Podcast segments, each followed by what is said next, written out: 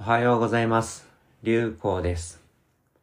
この番組では流行ポストに皆様からいただいた様々なご相談とその回答をご紹介させていただいております。自分と同じような悩みを持つ人が他にもいるのだと知ることで少し気持ちが楽になるかもしれません。何者でもないただのさまよう坊主の自分ではありますが、お答えさせていただいたご回答が少しでも近しい悩みを持つ方のお役に立てれば、そんな気持ちで始めた番組です。それでは今日も流行ポストにいただいたご相談とお返事の内容を皆様にお届けさせていただきます。今日は M さんより二世信者同士の結婚しか認められておらず悩んでいますというご相談です。流行さん、はじめまして。身近な人には言えない内容のため、ここで吐露させていただきます。私は昨年話題になった旧統一教会の二世信者です。生まれた時から教会の教えが正しいとされ、恋愛、酒、タバコなど多くのことを禁止されてきました。窮屈な思いをしながら、周りの友達とは違うことへの悩みを抱え続けて生きてきました。少し前まで熱心に教会活動をしておりましたが、自分の視野が広がるにつれ、教会に対して疑問を持つことが多くなりました。今悩んでいることは結婚についてです。教会の教えでは二世信者同士の結婚しか認められておらず、自分の両親もそれを望んでいます。仮に親の願いに沿って信者同士結婚をして子供が生まれた場合、自分と同じような苦しみを子供に与えてしまうことを恐れています。一方、一般の人と結婚した場合、今まで育ててくれた親を悲しませる決断となってしまいます。私は親や教会といった他人の価値観にとらわれてはいけないと考えていますが、この決断によって誰かを悲しませることを恐れています。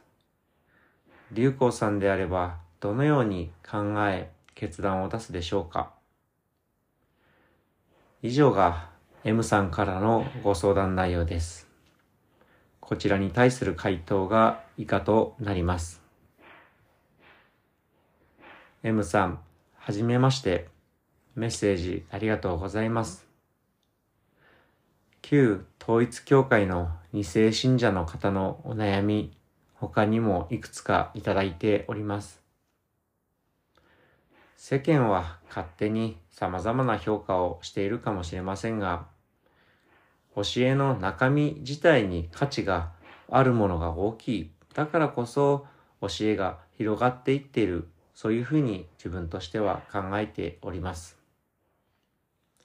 その中において M さんは教会の価値観や教えに疑問を持ち始め、従うべきか離れるべきか苦しんでいらっしゃる。そして離れることで親すら悲しませてしまうことになってもいいのだろうか。これはとても苦しい選択肢だと思います。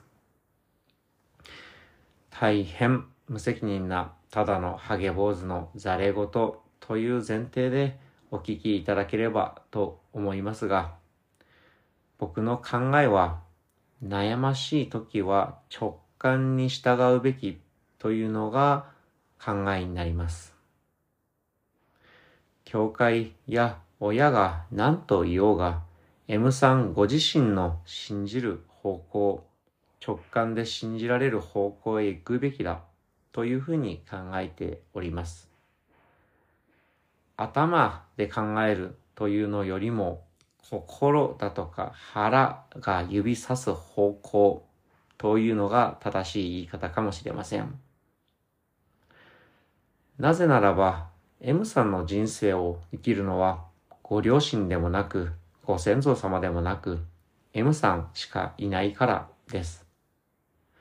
そこにおいて、時に親に対して裏切りなど感じられるかもしれませんし、もしかしたらご両親から直接裏切りだなどと言われてしまうことがあるかもしれません。でも誰もが自分の人生しか生きられないというふうに考えております。少しドライな物言いに聞こえてしまうかもしれませんが、親が自分の子供に対して自分が思う通りに生きてほしいと感じるのは一般的にはよくあることではありますけれども、それが自分が考える通りでなくてはいけないというふうになった場合には、子供が、まあ、親として自分の所有物かのように考えた、まあ、ある種の執着でもあるのではないかと考えております。ちなみに仏教経典では自分すら自分自身のことなど正しく理解できていないのになぜ子供や他人のことを理解などできようかといった言葉があります。ですが、自分というものですら人はその存在の不確かさゆえに不安を感じて確固たる存在として認識したくなるものだと思っております。なんですが、自分なんていうものすら肉体も含めて自分で所有もコントロールも実はできていないものではないかというふうに考えています。仏教でそう教えられているからそう思うというのではなくて、脳科学の研究でも自分の脳は自分が意思決定をすると信じている前から体に信号を送っていたり、人間が認識もできてなくコントロールもできてないお腹からの神経情報、伝達によって脳での判断が影響されているということが徐々に明らかになってきておりまして、そんなことを考えてみると、自分なんていう意識の存在というものも実にあやふやなものかもしれないと考えております。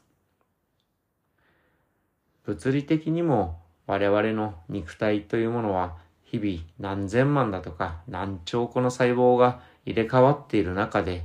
何をもって自分というものが存在するのかというものも微妙かもしれません。実際に例えば3日前に食べた食べ物は自分と呼べるのか？今朝したうんちは自分なのか？まあ全部自分という入れ物に入ってきてそして流れ出ていく過程と捉えていくと果たして何をもって自分なのかと。これが、まあ、人間が自分の存在を不確かさというものに感じて不安を感じるそして自分というものを求めたがる理由ではないかなと考えています。汚い話も混じって失礼しました。繰り返しですが、M さんの人生は M さんしか生きられないと考えております。誰がどのように評価しようと、それは他人の評価であります。もっと言うと、結婚すら二人の間のことですので、結婚する別人同士がそれぞれ完全には一致していない信じる者同士を持っていて、その信念同士の上に成り立つものであると考えております。完全に同じ信念を持った他人なんてものは存在し得ないと考えてみますと、まあ離婚というものが日常的に起こりうるものも、まあそういうものなのかなと。他人同士ですから、というふうに考えております。ご自身の信念はご自身でしか磨けませんし、ご自身の人生もご自身でしか生きられません。ですので、迷ったら自分の心が指さす直感に従う方向へ選ぶべしというのが僕の考え方となります。迷いなく選べることなんてなかなかないかもしれませんが、少しでも直感が指さしているであろう方向を選んでみる。そして選んだ以上はそれが自分が信じたものなのだからと自分に言い聞かしていく。信念というものは強く持つのは簡単ではなくて、信じて決めたことも時に揺らいでいくものだと思います。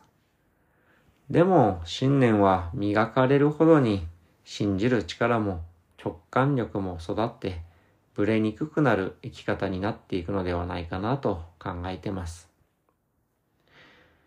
タフな内容をお戻ししていると思います。苦しい判断だと思います。でも直感力も信念も磨かれるためにはこすらねばならないのではないでしょうか。負荷がかからなければ育たないのではないでしょうか。苦しい判断となると思いますが、良い直感が芽生え、信じる道として進んでいけますよう、と、まあ、ただのハゲ坊主の発言すら、ご自身の信念のもとに、眉唾ぐらいの感覚で直感に従って判断して受け止めてみてください。M さんにとって今日が穏やかで面白き一日となりますよう。流行でした。以上、流行ポストにいただいたご相談とその回答でした。何者でもない、ただのさまよう坊主ではありますが、何かお役に立てそうなご相談がありましたら、流行ポストにいただいたご相談すべて100%お戻ししておりますので、縁があればご活用くださいませ。それでは、お聞きの皆様が今日も穏やかで面白き一日を過ごされますよう、流行でした。